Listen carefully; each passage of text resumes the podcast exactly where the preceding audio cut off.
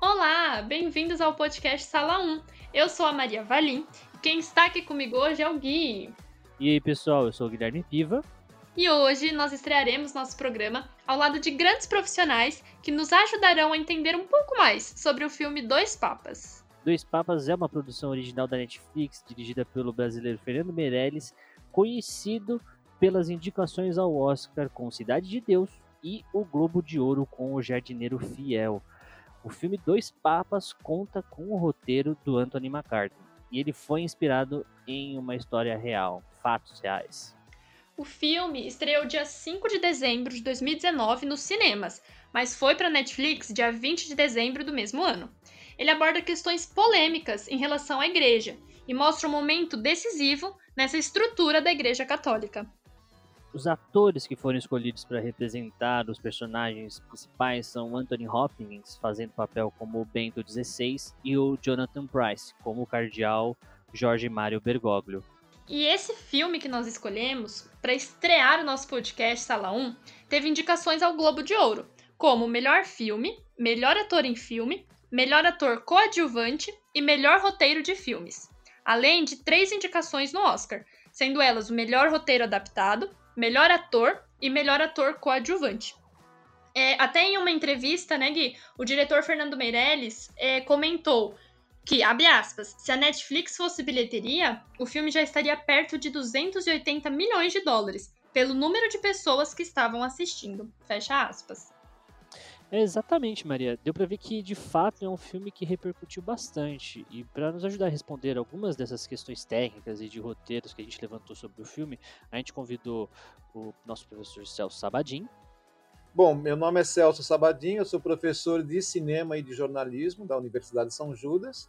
Minha formação é publicitário no primeiro momento e depois jornalista e depois eu fiz uh, mestrado em comunicações. E como xereta e autodidata, eu sou cineasta e roteirista. E como coração, eu sou corintiano. e a gente trouxe também, que a gente intitula como padre, o nosso professor Baronto. Olá, prazer poder estar com vocês nesse bate-papo.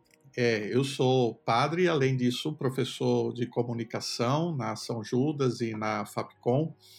É, a minha formação inicial, licenciatura em filosofia, depois eu fiz um bacharelado em teologia e depois um mestrado em educação. Essa é um pouco a minha, a minha trajetória. Então, vamos lá, vamos para as perguntas. É, para a gente situar aqui dentro dessa temática, a gente gostaria de saber como é que vocês reagiram ao filme. O que, que vocês acharam? O que, que. Vamos ver aqui. Primeiro, o Celso nosso crítico.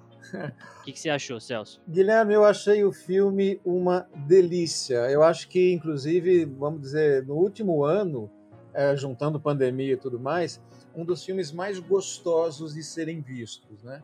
O Fernando Meirelles ele tem muito essa pegada, né? Ele é um cara muito bom de entretenimento, mesmo quando o assunto pode ser mais polêmico, quando o assunto pode ser um pouco mais pesado, ele trabalha muito nesse registro do entretenimento. E não podia ser diferente também, né? Porque afinal uma produção original da Netflix, é, encomendada pela Netflix, e o Meirelles sabe muito bem que não adiantaria ele ter um trabalho desse sem que tivesse poucas visualizações, né? Vocês mesmos falaram que se fosse bilheteria, o filme já teria rendido 280 milhões de dólares pelas contas do Fernando Meirelles.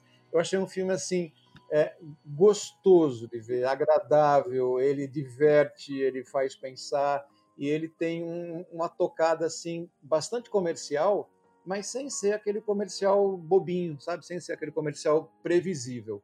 É um filme que me agrada muito. Baronto, e você? O que, que você achou do filme? Como é que você recebeu ele? Bom, é, não, o filme, enquanto filme de entretenimento, é muito interessante. É, eu concordo plenamente com o Celso, que é um filme gostoso de assistir. É, não achei monótono em nenhum momento. Agora, eu fui com uma expectativa muito grande para o filme. Né? Eu fiquei numa, numa, expectativa muito grande. E, e é claro, é, e ainda quando o filme abre dizendo que ele seria baseado em fatos, né? E a gente que conhece os bastidores e sabe que aquilo lá não é que foi tão fiel assim é, aos bastidores. Agora, é, revelou sim toda a questão da, das, das ideologias, das formas diferentes de pensar dentro da mesma igreja, mas é, é, é, um misto de ficção com ideias que realmente naquele momento estavam em debate. É, é que você conhece, né? O é cardeal daqui de São Paulo, não é? Você tem contato com ele. Que ele tem contato com o Bergoglio, né? E tive com o Bergoglio, estive com ele, é, estive com o Bento XVI também. Ainda Legal. quando era cardeal Ratzinger, né? É, isso. Meu Deus, eu todo feliz porque eu tive com o Fernando Meirelles. Veja agora, o Barroso teve com os dois papas. Perdi, eu estava tão feliz, agora estou feliz. É, mas o meu sonho, o meu sonho era ter um dia um encontro com o Fernando Meirelles, né? Então, sempre as aí, coisas, né? É isso um dia a gente ajeita, a gente ajeita, Belonto. É mais fácil do que eu ter o um encontro com o Papa. Pois o pessoal é. tá invertido aqui. e, e, puxando até esse gancho que você deu, Maronto, é, entre os espectadores, é, falando sobre o filme ter mais essa parte também é, de ficção, né? É, muitos debates vieram à tona entre as pessoas, muitas elogiaram, algumas criticaram, mas no meio disso, teve, no meio disso, teve muita gente que comentou que o filme ele foi usado como uma espécie de propaganda é, da igreja é, né, mostrando para as pessoas um novo jeito de pensar o Papa, de ver as ideias dele. Você acha, você pensa assim por esse lado que talvez a forma, não sei, como ele foi passado pode ter dado essa impressão de uma propaganda para a igreja? Olha, eu acho pouco provável que a intenção tenha sido essa, né? Porque, sobretudo, o cinema, se ele não estava sendo financiado pela Igreja Católica, é, e eu acho que o Fernando Meirelles não se submeteria a isso, né? ele é muito livre enquanto é, diretor. Eu não acredito que tenha sido essa a, a intenção. É, agora, eu não deixo de pensar que hoje a figura do Papa Francisco ele, ele é muito mais popular, quer dizer, ele está muito mais antenado é, com as questões sociais, ecológicas, etc. E isso criou, atualmente, a gente percebe que há uma certa simpatia, não é? Eu não diria tanto pela Igreja Católica, mas uma simpatia pelo líder da Igreja Católica. Às vezes a gente tem que separar um pouco isso, né? E o Papa Francisco, ele tem uma personalidade portenha, né? Porque ele é é, portenho, então ele tem, ele, ele dá gargalhada, ele não aguenta ficar sozinho, ele quer ter sempre gente perto dele, não é? É diferente de um papa alemão, né, que viveu a vida dele toda, 60 anos da vida dele dando aula no escritório, né? Dificilmente ele deve ter abraçado alguém na vida dele. É, ele não é, nunca foi um, um padre de paróquia, ele entendeu? Ele ficou muito tempo pouquíssimo tempo como bispo lá na Alemanha. Praticamente ele se ordenou bispo e já foi mandado para Roma porque era um sujeito extremamente inteligente. E ele é tímido né? Ele é tímido ele é muito fino sabe? E o, e o Francisco o Francisco conta anedota Francisco dá risada. Então ele, ele é um tipo bem diferente dos papas. A gente teve João Paulo II né que era ator era, era cara do teatro, então João Paulo II já era bem midiático, falava com ênfase. O Bento XVI era a timidez encarnada, né? E aí veio o Francisco, que é o oposto, é super popular, e aí eu acho que deu a, a, a essa, essa quebrada e essa imagem ficou, digamos assim, a imagem do Papa ficou mais, foi resgatada pelo, pela, pela opinião pública, né? É, ele, ele dá a impressão de ser mais carismático também. Né? É, e as pessoas pegaram essa, esse, essa, esse carinho, né, pela figura. Às vezes, muitas vezes, nem é tanto pela igreja em si, mas a, o Papa ali, nossa, né, as pessoas adoram, assim. Rapidamente, o que aconteceu comigo quando eu fui é, visitá-lo, né, lá no Vaticano, eu cheguei na casa onde ele mora, que é uma casa, é, um, é uma hospedaria, um hotel, né, e é o hostel dos bispos porque fica todo mundo meio que amontoado lá. E ele não quis ficar lá no apartamento que está reservado para os papas no Vaticano, ele foi morar onde as pessoas estão passando pelo Vaticano ou para cumprir algum compromisso. E aí foi interessante, porque ele ficou no mesmo quarto onde ele se hospedou quando era cardeal durante a, a eleição do Papa. Então, os, os, bispos, os cardeais, eles se hospedavam nesse lugar e iam para sessões de votação. Então, quando ele foi eleito, é, foi muito interessante. Ele voltou para o hotel, que é esse hotel, a Casa Santa Marta, pagou com o dinheiro dele a, a hospedagem e ocupou o apartamento. Ocupou o apartamento e não foi para o apartamento papal. Né? Depois, ele, na hora que ele foi é, para ser apresentado para o povo, né, ele foi no mesmo ônibus com os outros é, cardeais que tinham. E o Papa tem um, um, um carro só para ele, um carro, né, um bom carro, né, com motorista. E ele não quis esse carro. Né?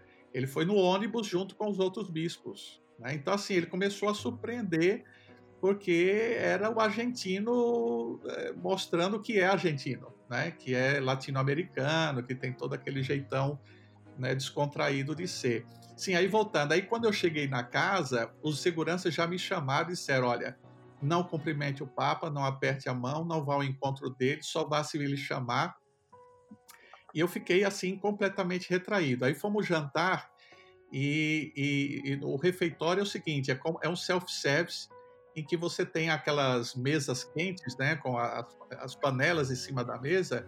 E eu fiquei esperando. Bom, ele vai levantar para se servir, né? Na hora que ele levantar, eu vou também, eu me sirvo e fico olhando para ele e troco uma conversa. E não deu outra. Né? Na hora que ele levantou para se servir, eu fui. Aí eu dei um boa noite para ele, ele me respondeu eu disse: Eu tenho uma coisa para entregar para o senhor, mas seus guardas não deixam nem eu encostar. Aí ele disse: Bobagem. Amanhã, às nove e meia, eu estou no, no quarto 205B. Você bate na porta e a gente conversa. Na, no escritóriozinho dele. Uh, o, o, meu quarto aqui é mais luxuoso do que o quarto dele, para vocês terem uma ideia.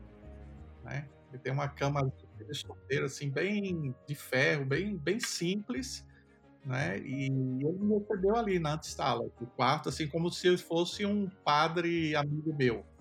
E Bento XVI não faria isso, né? Nossa, é muito legal, né?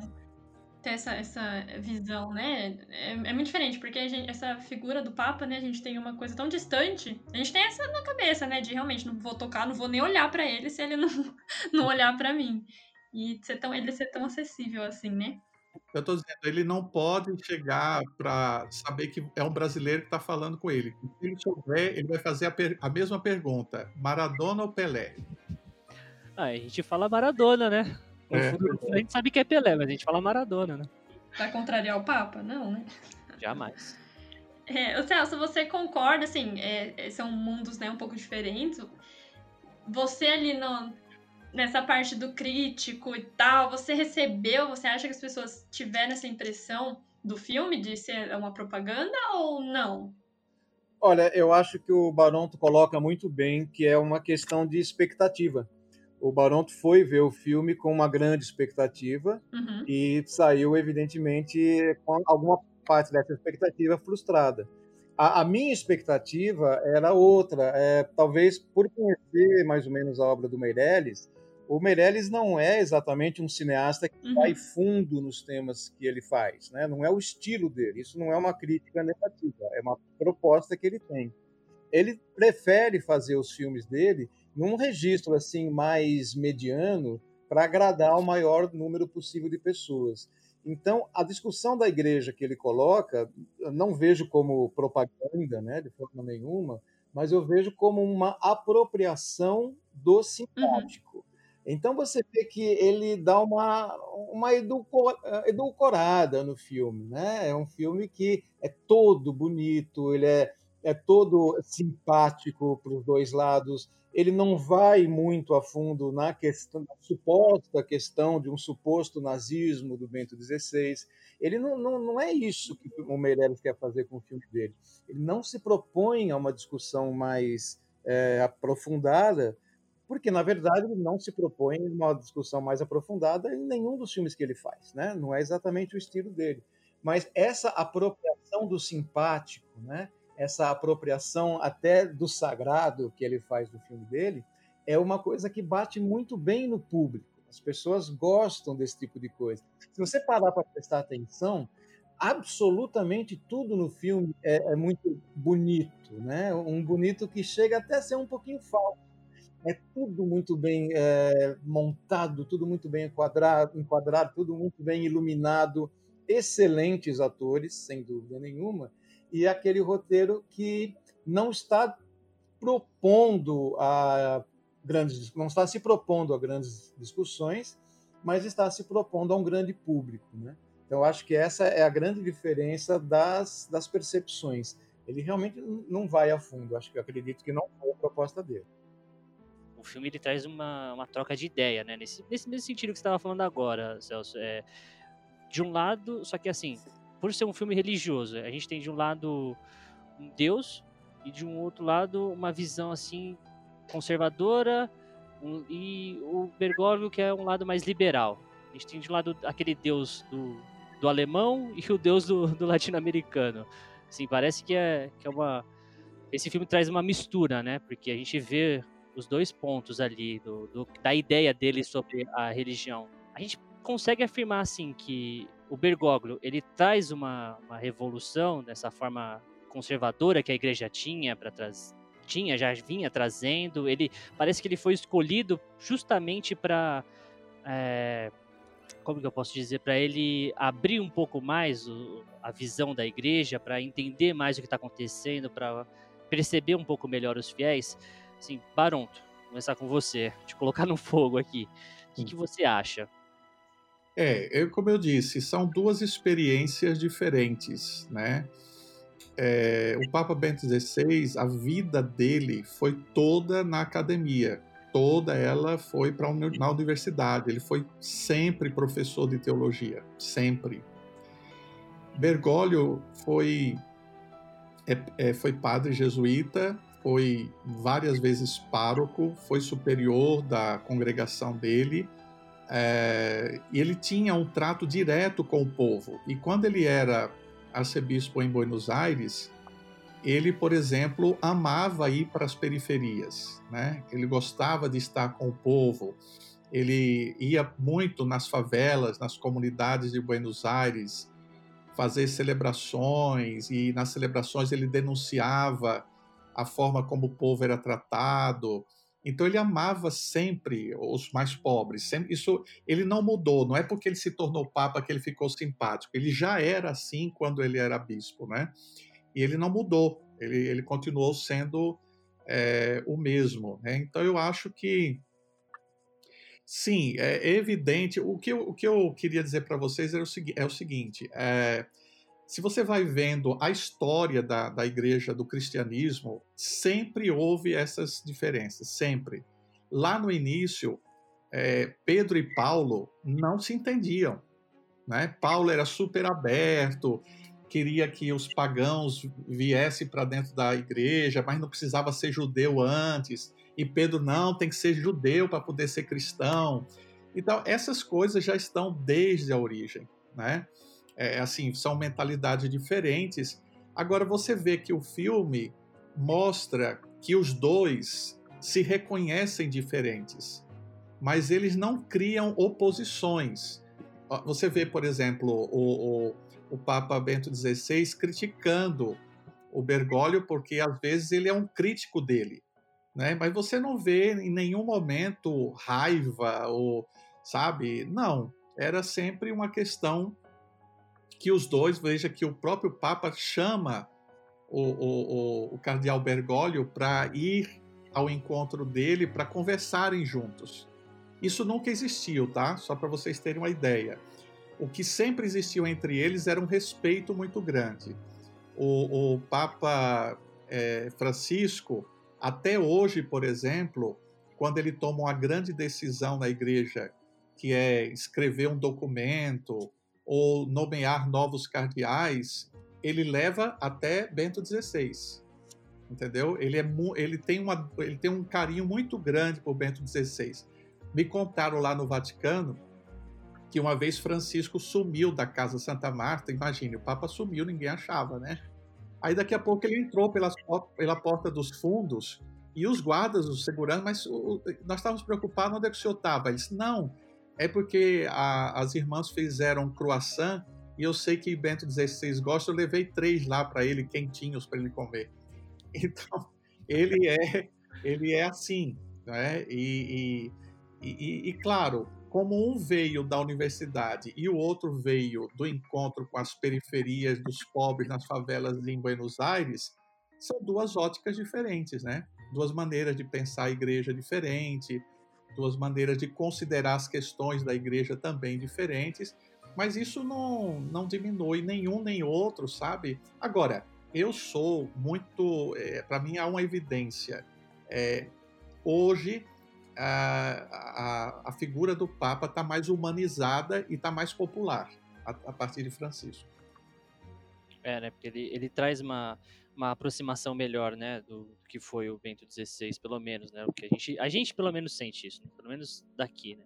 sim, da, sim. de país de, de, clima quente. A gente tem esse costume, né, de, de querer abraçar, de, de ter um contato mais próximo. Ó, oh, quer ver uma coisa interessante para eu dizer para vocês?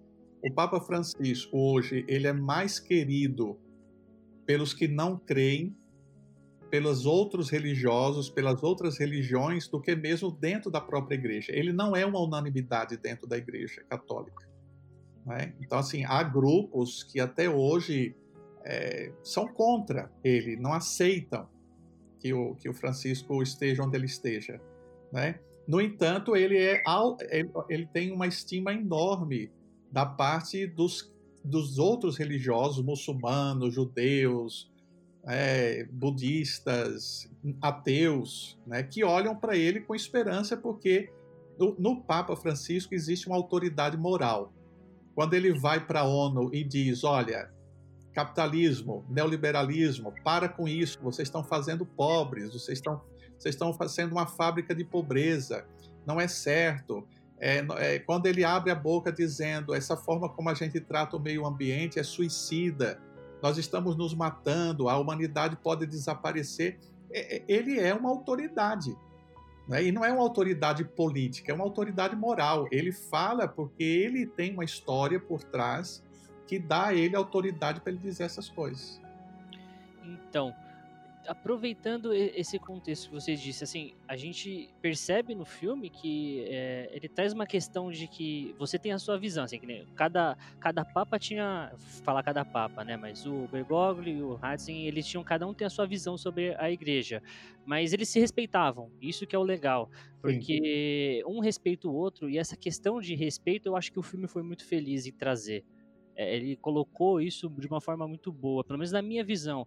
É, porque é justamente o que você disse, para as outras pessoas que não são cristãs, isso também ajuda, também é legal ver o filme, porque você vê essa questão de respeito. É ter o respeito ao próximo. Que é basicamente o que todas as religiões no mundo pregam entre o seu conceito moral. Entre todas elas, eu acho que isso é um ponto em comum. Mas assim, agora falando do lado do filme, o que, que você acha, Celso? Que, que você achou do, dessa questão? Você acha que eles brigam bem aí um com o outro, de um ser mais mão fechada e o outro ser mais aberto? O que, que você acha? É, eles brigam bem, Guilherme, eles brigam muito bem. É, é porque é o seguinte, é, pensando em termos de filme, narrativamente falando, o filme precisa ter um herói e um vilão, né? Mesmo que a vida não tenha um herói e um vilão, a narrativa cinematográfica pede isso, né? A narrativa cinematográfica clássica pede isso. Então, eu não vou dizer que os dois papas tenham, seja assim, um herói e um vilão, mas tem aproximadamente um protagonista e um antagonista, né? É, e existe aquilo que a gente chama de, de arco dramático. Né? O que é o tal do arco dramático? É a maneira como os protagonistas e os antagonistas eles vão uh, se alterando durante o filme. Eles vão mudando a sua personalidade durante o filme. Basicamente, eles vão até evoluindo. Então, veja que interessante como o filme monta essa estrutura de roteiro. Ele desenvolve um protagonista, né, que é, é o Papa, ele é mais simpático, né, ele tem muito mais carisma junto ao público, e coloca em contraposição a ele o antagonista, que seria o Bento XVI. Então, num primeiro momento, você olha para aquela figura do Bento XVI com uma certa ressalva, né? Ih, esse cara é chato, não sei o que e tal. E a, a, interação entre os dois vai polindo esse relacionamento. Isso é uma coisa que eu acho bem bonita dentro do filme. Essa interação vai polindo até o momento em que, no final do filme, você olha para o Bento XVI e fala: Puxa, gente, não é, ele não era tão mal, né? Foram as circunstâncias, ele é uma pessoa diferente. Eu acho que a gente consegue ver um pouco dessa timidez que o Baronto fala. Então, ele deixa de ser um vilão, né? Para ser uma pessoa mais próxima do público. Por outro lado, tem um cuidado de roteiro também muito interessante em relação ao protagonista por quê? Em função daquela cena que ele fala que ele ajudou a ditadura da Argentina. Aquela cena, né, que tem aquele flashback, que ele se confessa, né, vamos dizer assim, ao outro Papa, que ele foi é, um colaborador da ditadura, aquilo é uma espécie de. É, uma cena muito importante dramaturgicamente para que não haja o endeusamento do protagonista. Para que as pessoas falam: olha, ele também tem um ponto fraco, ele também tem as suas seus problemas, ele é mais parecido comigo até. Ele também errou, eu também erro. Então tudo isso é muito importante no desenvolvimento do roteiro, porque ajuda a empatia do público. Por isso que o filme eu acho que ele funciona muito bem. E claro, gente, isso é uma coisa importantíssima. É cinema.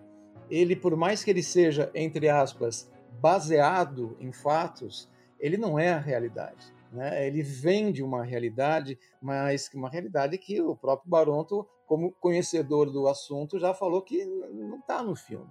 E não é a proposta do filme mesmo que ele é, retrate essa realidade de uma forma mais é, uma forma mais real, vai? vamos falar assim mesmo.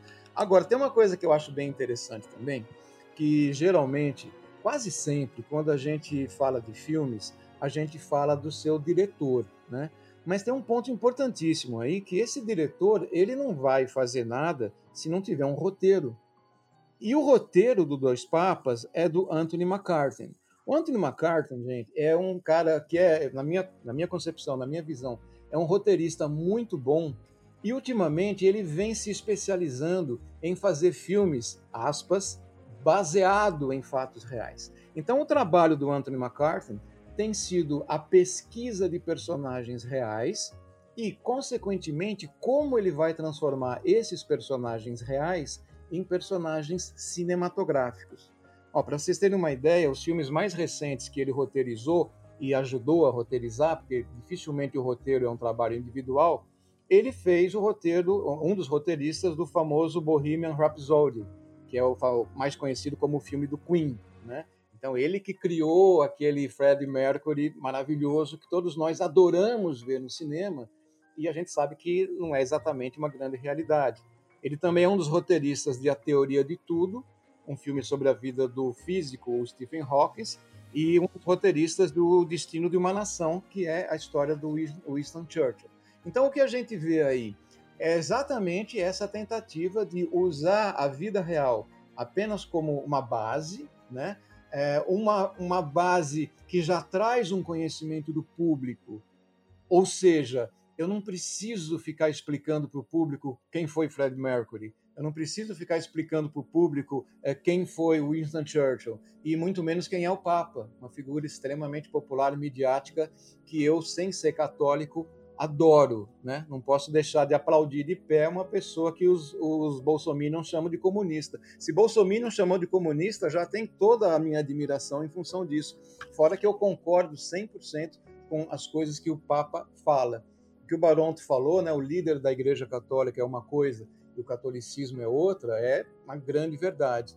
Então, esse processo de transformar a verdade, colocar a verdade em linguagem cinematográfica, em roteiro narrativo, cinematográfico e passar isso para a tela, é um trabalho que eu acho que foi muito bem feito nesse processo dos dois papas, mas sempre com essa ressalva, né? Eu estou indo ver um, filme, não é exatamente uma reportagem, um grande artigo no, no jornal. É, é, o filme ele não tem esse compromisso sério com a realidade. Ele tem um compromisso mais sério com o entretenimento. Então acho que essa é a grande é, o grande registro que a gente deve curtir esse filme. É, Celso, só para falar, né? Eu, como a gente pegou é, o roteiro para ler e tudo mais, assim, na internet, é, a gente viu uma entrevista do Fernando Meirelles falando que foram 24 pessoas, mais o Anthony McCartney, que, fiz, que fizeram todo esse filme. Que ele foi retirado de recortes, ele fala que são que é onde, que nem você disse, de ser baseado em fatos reais.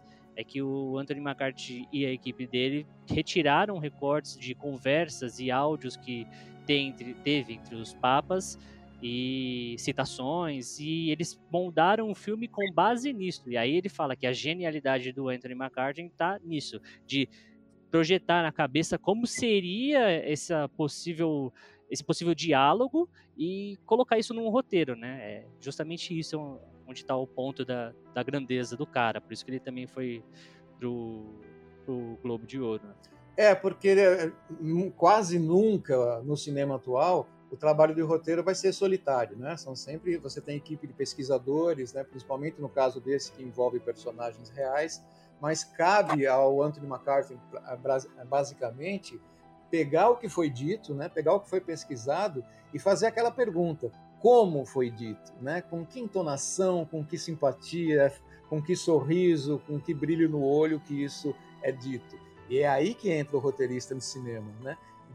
Uh, traduzir essa verdade para a fantasia. Uma fantasia que a gente assiste achando que é verdade. E é, essa magia é fantástica, né? Eu adoro essa, essa magia da transformação da verdade. Você senta ali na sala escura e jura de pé junto que aquilo aconteceu. É uma magia que só o cinema traz uma, uma, coisa que idealiza, que vem na mente agora, quando você fala isso, é aquela cena que tá no, no final do filme. Que seria. Eu, eu não vou falar porque estraga o filme, né? Vou falar, contar o final. Mas só para situar, é quando os dois estão comentando sobre a Copa.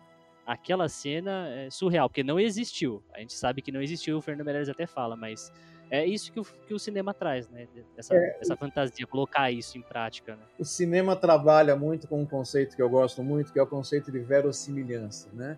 O que é verossimilhança? É não importa se existiu ou não. O que importa é se pareceu que existiu, né? Tem até aquele filme do John Ford, é um filme antigo já de 62, que é o homem que matou o Facínora que no final do filme é um filme sobre um jornalista que está entrevistando um político muito famoso e no final do filme ele pega toda a entrevista que ele fez e rasga a entrevista. O entrevistado olha para ele e fala assim: "Você não vai mais publicar o que eu falei?" Ele fala assim: "Não. É, se a lenda é mais interessante que a realidade, eu vou publicar a lenda, que é muito mais legal." Exatamente. É, é, então, a gente está falando aqui da igreja e da, da, do Papa, enfim. Eu queria, Baronto, pedir para você, falando do Bergoglio, o filme ele mostra alguns caminhos é, que ele toma. E um deles é a sua jornada como jesuíta. Você pode explicar para gente, para o pessoal que está ouvindo, o que, que, seria, o que, que é esse conceito, o que, que é jesuíta? Só para a gente entrar um pouco mais para quem não, não tem muito essa noção. Tá. Então é assim, é de uma coisa, de uma maneira muito simples. É, existem dois grandes grupos dentro da, da igreja. A igreja, é, enquanto instituição, ela tem o Papa, os bispos, os padres e os leigos, que são os que não são ordenados padres, né? É, no meio desse desse grande guarda-chuva existem é, o que a gente chama de ordens ou congregações. É, então, quando você fala, por exemplo, os beneditinos, né, que é a ordem de São Bento, então São Bento é, fundou essa ordem e constituiu um grupo que, que funda os mosteiros, e lá dentro do mosteiro, o abade do mosteiro é o superior.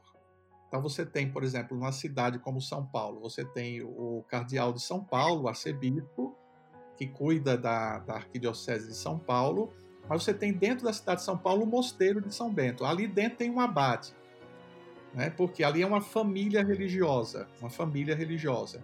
Então, assim como tem os beneditinos, os dominicanos, né? você tem os jesuítas, tá?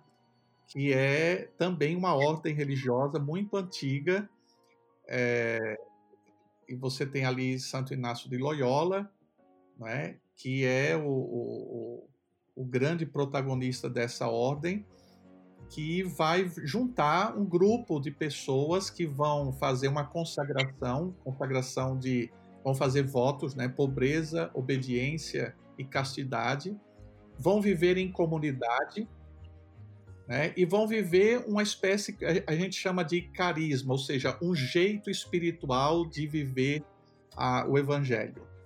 Então, os jesuítas eles fazem parte de, um, de uma família religiosa dentro da Igreja Católica, chamada é, Companhia de Jesus, ou mais conhecida como jesuítas, que estão no mundo inteiro. Assim como os beneditinos também no mundo inteiro, os dominicanos no mundo inteiro, e assim por diante. Então, é como se no grande guarda-chuva da igreja coubesse famílias carismáticas, né? Famílias que, é, que compartilham de uma mesma espiritualidade. E aí estão os jesuítas, que é uma congregação. Uhum, entendi. É, o Papa Francisco, ele era padre jesuíta. Os jesuítas, por exemplo, eles se dedicam sobretudo à educação. Então, o Papa Francisco, ele tem formação em química, né? E quando ele se torna é, padre jesuíta, a primeira função dele é dar aula de química num colégio jesuíta lá na Argentina. Então ele vai durante anos dar aula de química, né? Nossa. É, aí depois ele vai ser é, eleito superior da, da, da congregação, né? Na, na, na, Argentina, o superior dos jesuítas durante um tempo será o, o padre Bergoglio, né? ele será o superior. Aí depois ele vai para a Alemanha é, fazer uma tese de doutorado, ele vai estudar na Alemanha. Ele não consegue terminar essa tese, ele volta para a Argentina, é nomeado bispo auxiliar de Buenos Aires. Quando o arcebispo morre, ele é então nomeado o novo arcebispo de Buenos Aires. E aí ele é feito cardeal, vai para o conclave e é eleito papa. E quer ver uma coisa interessante, uma coisa curiosa? Quando o cardeal ele vai para o conclave, que é a reunião para eleger o novo papa, é, ele vai para passar uma semana. Ele geralmente não dura no máximo 15 dias a eleição do Papa, né? Porque eles vão fazendo votações até dar a maioria. É, o Papa, o Cardeal Bergoglio, saiu de Buenos Aires para Roma com uma maleta, com uma calça social, duas camisetas, a, a batina de cardeal né? e as roupas íntimas, cueca, meia, essas coisas. Ele levou uma maleta, porque ele achava, bom, eu já estou com 74, né? nem passou pela cabeça dele que ele seria papa. Ele vai com essa maleta, se hospeda, se eu vou lá, volto três dias, volto para Buenos Aires. O que, que acontece quando ele é eleito papa?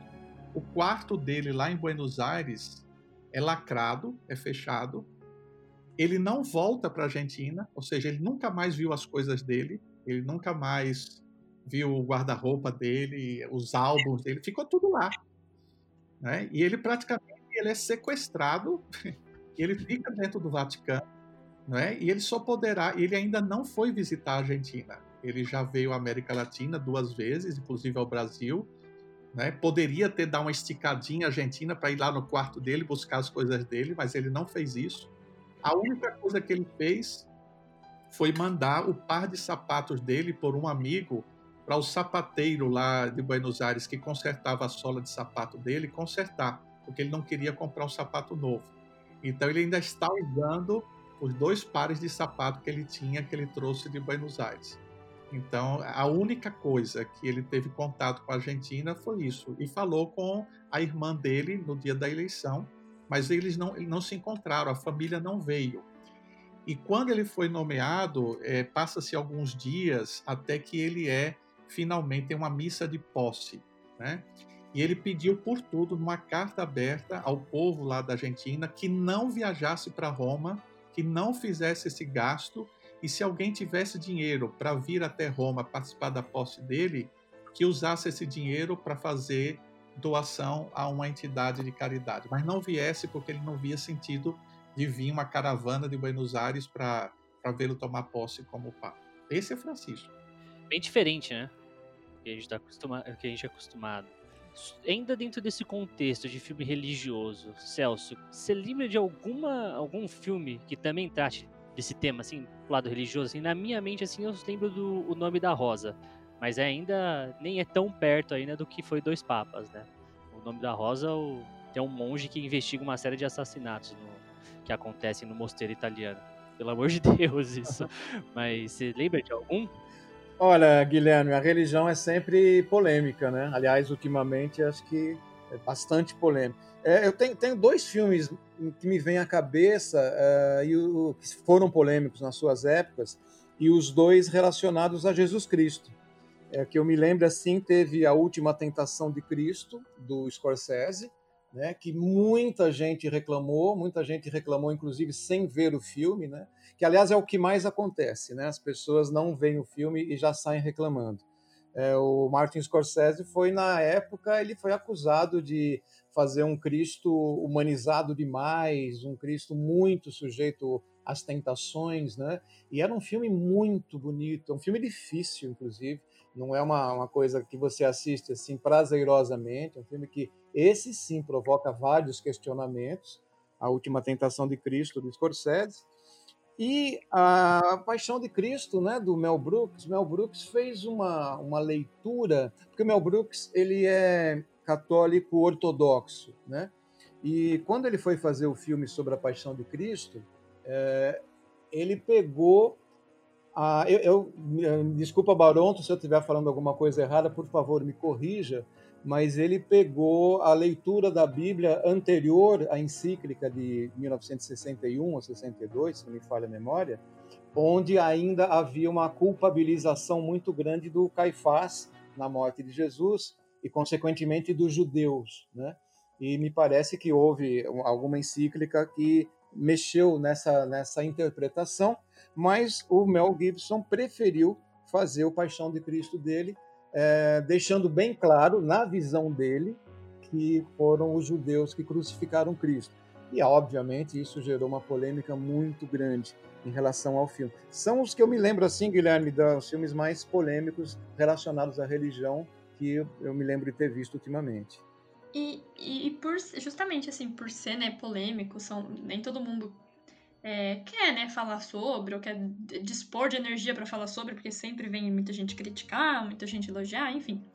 É, e, e, vendo no, no, Dois Papas, né, como deu certo, como foi bacana.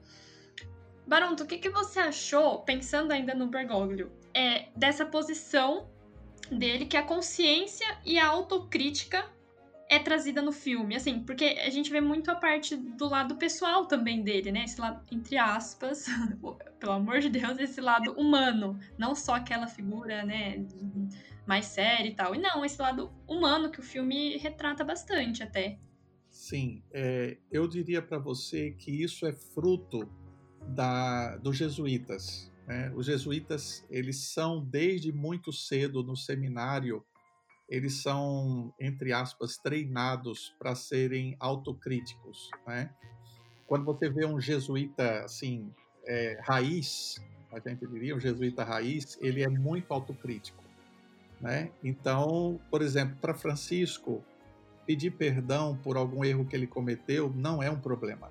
Ele não vai, ele não vai ficar pedir perdão em nome da igreja por alguma coisa que a igreja fez para ele isso aí não causa constrangimento. Né? E assim, para eu dizer a você de uma forma muito simples, como é que como é que se comportam os jesuítas? Eles primeiro ouvem muito, eles ouvem, gostam de ouvir, né? E depois que eles escutam, eles vão para o quarto, fazem o discernimento e tomam a decisão. Eles não ficam assim em cima do muro, não. É o jesuíta raiz, hein? O Celso já, já nem todo jesuíta é assim. O jesuíta né, que tem, tem é, de Loyola na veia. Ele age assim, ele ouve muito, ele escuta.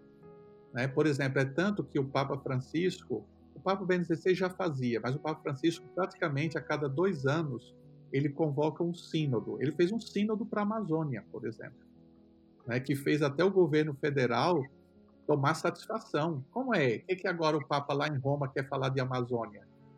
Ele disse, ó, é, é, então o Papa chamou todos os bispos que moram na região amazônica, que inclui Peru, inclui Colômbia, né, para discutir a questão de como é, por exemplo, como seria a igreja com o rosto indígena, eu, ia te cortar para falar isso, Baronto, mas é também uma das causas do. Não a causa, né? Mas é também os jesuítas vieram para cá, para o Brasil, com esse intuito também, né? Lá na época de Portugal, lá atrás, assim, né? Lá, querendo, cate... vamos colocar entre aspas aqui, catequizar os índios, né? Dar a instrução, dar a cultura e a religião. Isso. isso. Sim, houve muito, é, houve, claro, porque também a, a, o pensamento dos jesuítas vai evoluindo, né?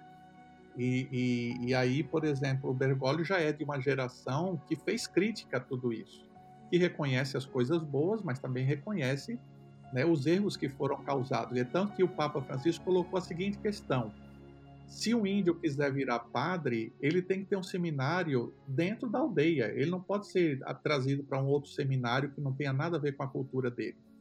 Ele tem que se tornar padre dentro da aldeia. Não... Então, por exemplo, você vê um Francisco que que diz o seguinte: antigamente os missionários faziam o quê? Para você ser bom cristão, você tinha que deixar de ser índio. Né? O que é que o Papa Francisco diz? Para você ser um bom cristão, a última coisa que você não vai fazer é deixar de ser índio. Então você tem que ser quanto mais índio, mais humanamente você for índio, mais próximo do evangelho você será. Então são concepções completamente é, diferentes, né? Então é isso. Bom, a gente já até citou aqui, né? Mas isso, essa forma como explorou todos os lados, né? Um pouquinho de cada lado, um pouquinho dos dois. É, eu acho que é a graça, né? Como o Celso falou no começo, o, o Chunk deu no filme, né? Explorou todas as áreas, assim, de uma forma muito bonita, de uma forma muito respeitosa, e onde a gente que não. Eu, por exemplo, que não tenho muito conhecimento sobre essa área mais do catolicismo, é, achei o máximo, assim, assistir, aprender mais a forma como eles colocaram, tanto a, é, é, falando deles dentro da igreja, né, como figuras que, que têm um cargo ali dentro da igreja, quanto fora dela, na vida pessoal deles, assim, e mostrar esse amor pela, pela religião, enfim. É, é muito legal. É, agora, assim, pra gente poder encerrar aqui, né, porque vocês precisam sair para dar aula, né, Sim. é até a última pergunta, tá? É, vamos falar assim, um ponto positivo e um ponto negativo do filme. Vamos começar por você, Baron. Um ponto positivo e um ponto negativo. Bom, o ponto positivo eu acho que é foi essa humanização da figura do Papa, né? É, então o Papa ficou mais humano. Tanto o Ratzinger, né, o Papa Bento XVI, como o Papa Francisco, eles foram humanizados durante o filme. Se eu tiver que um dia apertar a mão do Meirelles, eu diria obrigado porque você fez isso pelo papado, né? Você tornou o papa uma pessoa mais humana, suscetível a erros, que sente raiva, que sente alegria, etc. Bom, o, o negativo, é, o que, que, eu posso dizer? É, na tentativa de juntar, algumas coisas ficaram meio caricatas, né? Então, por exemplo, Bento XVI não é daquele jeito, entendeu? Ele não é o tempo todo sisudo, conservador, as ideias dele também não é que estavam batendo com os escritos dele, sabe? Eu acho que chegou um momento em que, para criar, como o Celso disse, o protagonista e o antagonista, eles forçaram a barra demais. Nem Francisco é tão liberal como está ali, né, aprovando tudo, né, tudo é, é, não, e nem o Bento XVI é tão radical assim. Mas como a arte tem licença para fazer o que ela quiser com a realidade, né? Então você dá esse desconto e levanta e bate palma pro filme. É isso. É, e você, Celso, o que você tem de ponto positivo e negativo? É, eu acho que o grande ponto positivo dele é o, o, carisma, né? Que ele tira dos dois personagens. Ele consegue tirar o carisma até de um personagem que não era carismático, né? Isso deixa o filme bastante agradável de ser visto. E o ponto negativo é ele não ter ido um pouquinho mais a fundo em algumas questões, ele ter evitado polêmicas, né? Eu acho que ele ficou com um pouco de medo de perder público e optou por uma posição mais em cima do muro, mais isenta. É, esse é um pouco o ponto positivo. Embora eu compreenda a proposta, né?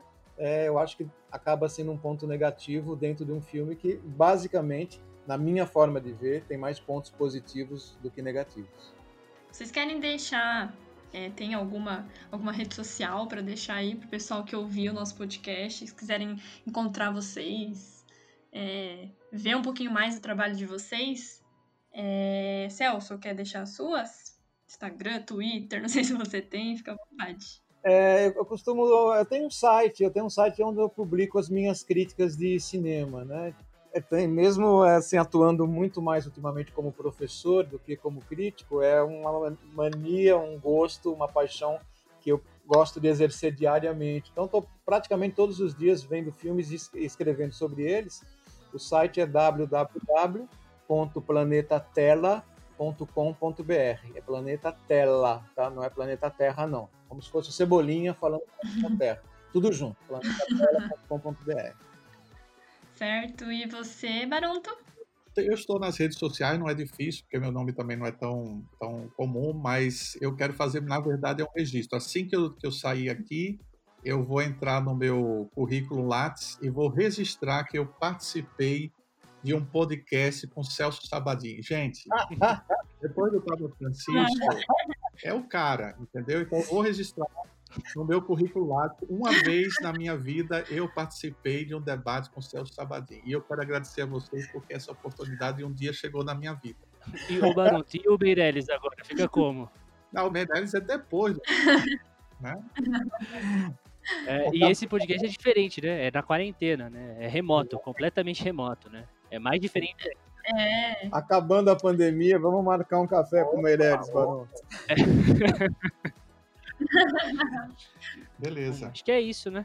É, Gui, só antes de você dar o encerramento final, eu também queria agradecer ao Celso é, pelo tempo disponibilizado, pela paciência aí no começo para a gente testar o que, que funciona, o que não funciona remotamente.